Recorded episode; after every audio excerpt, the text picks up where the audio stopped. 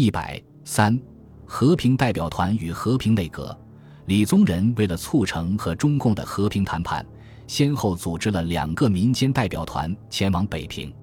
一是由南京的中国人民和平策进会及中国各大学教授国策研究会组成的南京人民和平代表团，成员有邱志忠、吴玉厚、曾资生、邓继宇、宋国书、夏元之、吴哲生、苗迪清、刘达奎、黄诺等，于二月一日由南京飞青岛。和中共联络后，准备续飞北平。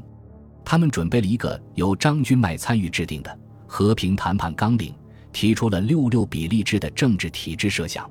一是李宗仁于一月三十一日到上海，与沪上社会名流恳谈，并邀请严惠庆、江庸、张世钊、陈光甫、冷玉秋五人为私人代表前往北平，与中共方面晤谈，探明中共方面对和谈的意向。中共同意他们作为私人资格来北平，也试图从中探明宁沪方面的意向，争取以北平方式解决南方各地。新华社于二月二日发表重要评论，认为最近南京、上海、武汉开始酝酿局部和平运动，也是资产阶级及绅士们策动的，应属于何思远、吕复、康同弼这一类，要他们援引北平为例，和平解决。二月五日，中共中央决定让刘仲华回到南京，转达中共的意图。上海五代表及李之私人代表，如果不是为着进行和平攻势，而是真想用和平方式解决京沪汉问题，则我们可以许其来平和我方地方人员实谈一次；如果是为着美蒋利益欲来进行所谓和平攻势，则无来平之必要。即使来了，我们亦必尖锐地揭露之。词典请叶明确地告诉刘仲华，叫他回去通知李白及上海、南京、武汉想来弹劾者。南京人民和平代表团尚未成型，甘介侯代表李宗仁继续在上海组织代表团，一度改组为严惠庆、张世钊、江庸、侯德榜、欧元怀、林献阳、邵力子和甘介侯自己也准备以私人资格随行。甘介侯于二月五日在上海声明。代表团之唯一任务为从事敲门，敦促中共迅即指派和谈代表，并决定和谈之时间，以便政府代表团前往开始和平谈判。对甘的敲门说，中共发言人给予猛烈的抨击，指责其为从事和平攻势的政治掮客，表示不欢迎他到北平来。同时声明，如果上海颜惠庆、张氏昭朱先生是以私人资格前往北平参观。并与国事有所商谈，则北平市长叶剑英将军准备予以接待，把他们和南京政府区别对待。南京人民和平代表团经过中共方面的同意，以私人资格于六日从青岛飞抵北平，等候两天后，叶剑英、徐冰、荣子和、陶铸按照中共中央回复的指示与代表团接谈，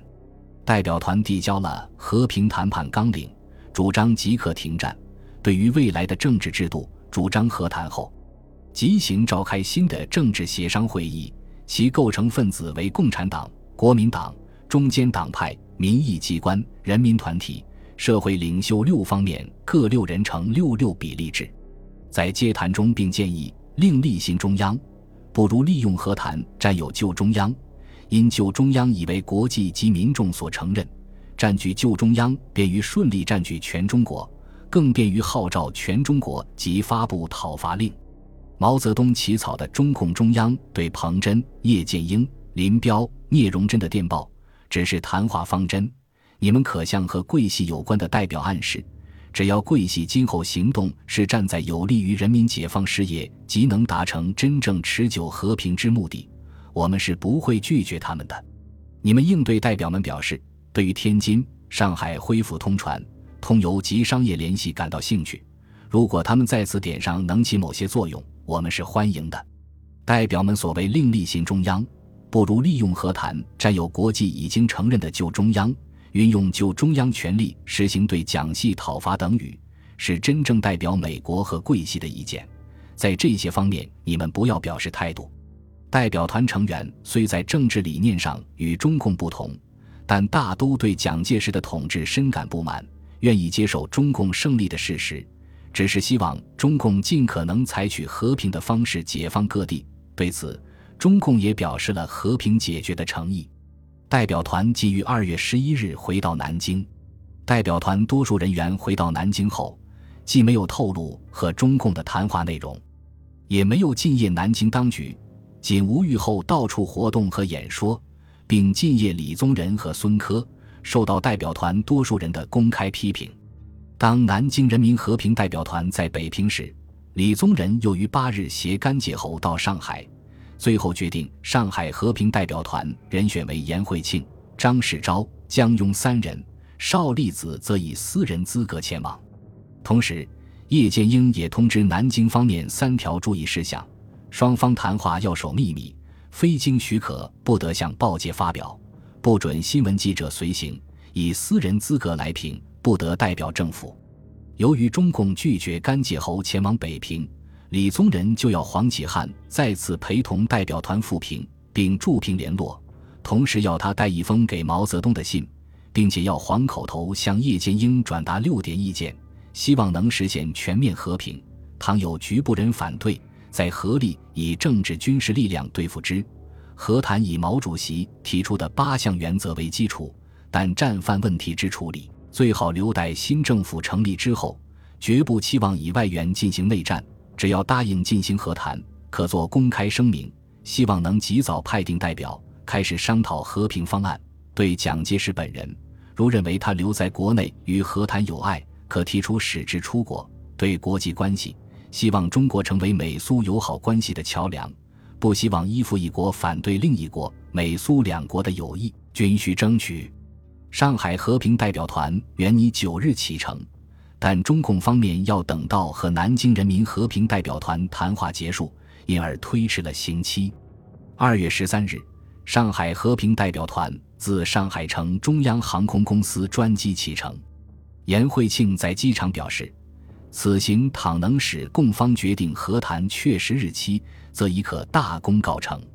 代表团先飞青岛，十四日抵达北平。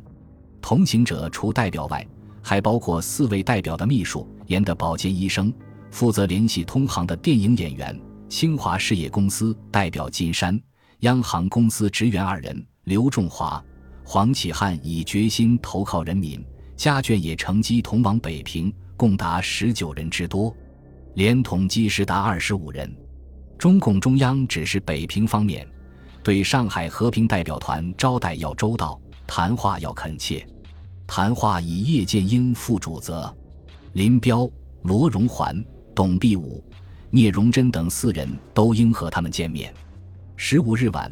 北平市市长叶剑英设宴款待代表团，林彪等在平中共要人均出席作陪，并邀请了傅作义等北平和平解决有功人士出席。上海和平代表团大体上劝中共步子不要走得太快，调子不要唱得太高，要争取连跪反蒋，不赞成中共激烈反美，认为将来建设需要美国。张世钊更告诫中共，更不要逼得美国武装日本来对付中共。进而引起外国干涉。毛泽东依据中共的既定方针，在政治路线问题上毫不让步，认为四位代表的共同立场是使革命带上温和色彩，南北合议承认中共领导，排斥蒋系，容纳桂系及江浙资产阶级。毛泽东采取了对待傅作义的相同策略，一方面在政治上予以痛驳，一方面予以争取。毛泽东指示在北平的中共领导人说：“我们的政策是要拉拢李、白、张、邵及上海资产阶级，打击国民党死硬派，便利我们向南进军。”但李宗仁在上任后的和平吹嘘和一月二十以前蒋介石及 CC 系的和平攻势并无区别，故我们必须揭露和回击。此种和平攻势今后还是一样，不管什么人。只要他是在做和平攻势，我们必须回击并粉碎之。但最近时期里，白等人的态度好了一点，我们亦可以考虑对他们缓和一点。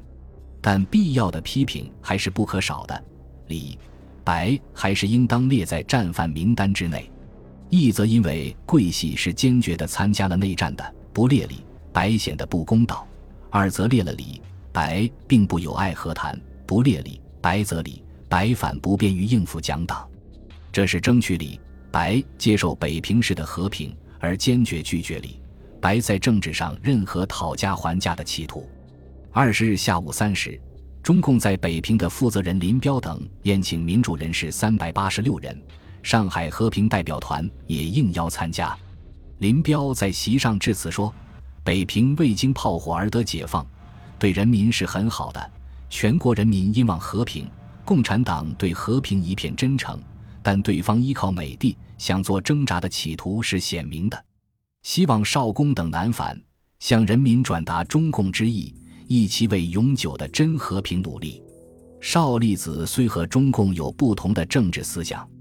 但他不赞成国民党继续抵抗。”愿意接受中共胜利的事实，他表示：“我此来不能代表任何方面，为江南人民切盼和平，并且宁选北平市的和平，不选天津市的和平。”一周来在平观光，觉得很好。本集播放完毕，感谢您的收听，喜欢请订阅加关注，主页有更多精彩内容。